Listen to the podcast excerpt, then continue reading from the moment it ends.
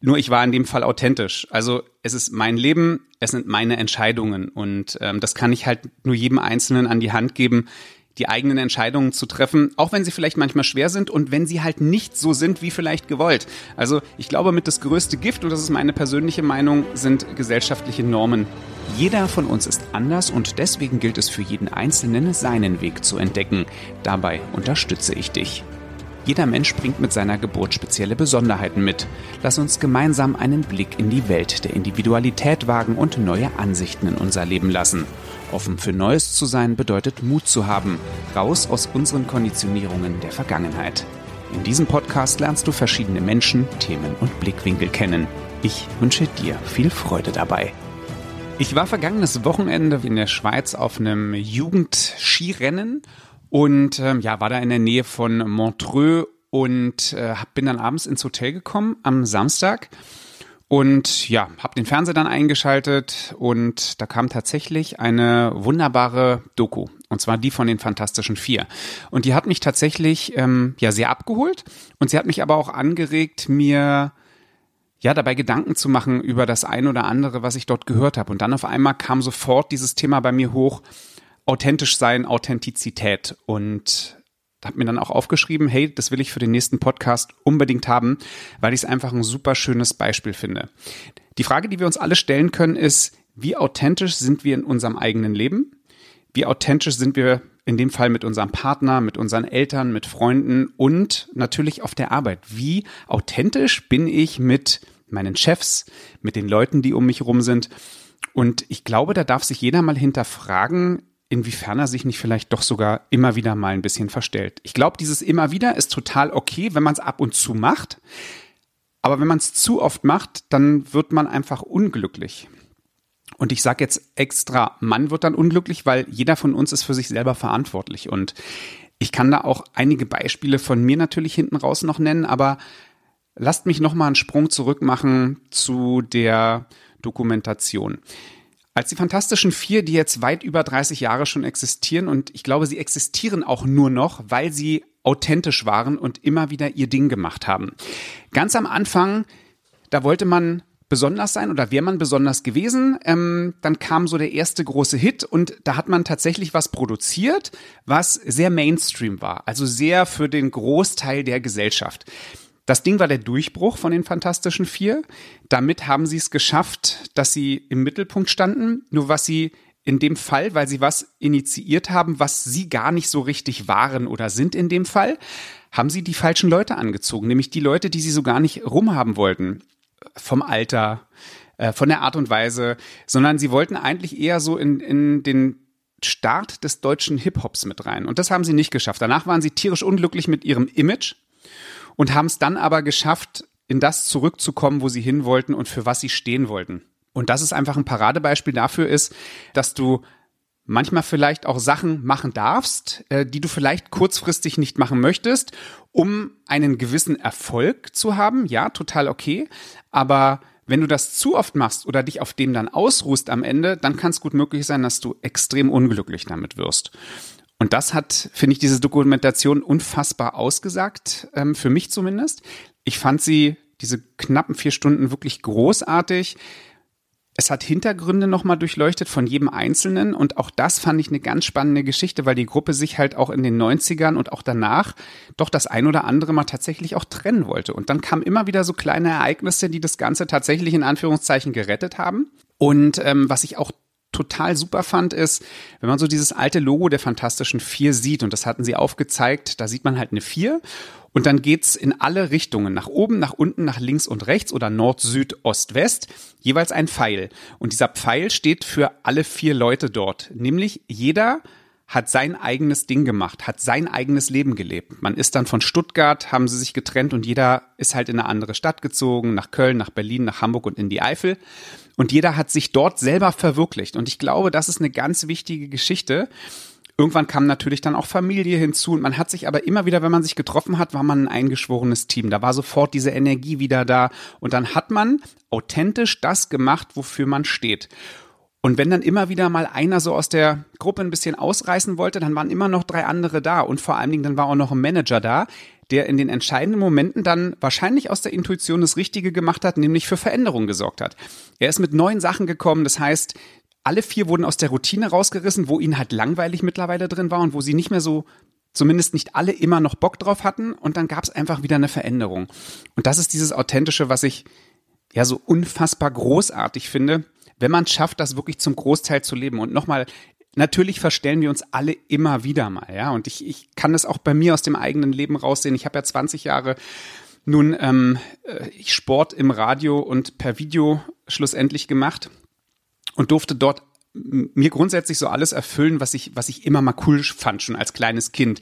WM, EM, Olympia, ähm, NBA Finals, ähm, den Super Bowl. Also wirklich wahnsinnig viele tolle Sachen und ich durfte auch in der Zeit unfassbar tolle Leute und ähm, in dem Fall tatsächlich auch ähm, ganz viele deutsche Sportlegenden kennenlernen. Mit Boris Becker bin ich groß geworden, mit dem äh, durfte ich das ein oder andere Interview machen. Ähm, danach folgte unter anderem Michael Schumacher, äh, an den ich auch näher ran durfte in dem Fall. Und äh, ich glaube, den, den ich mit am längsten äh, verfolgt habe, über acht Jahre und äh, auch beim äh, NBA-Titel dabei war, war Dirk Nowitzki.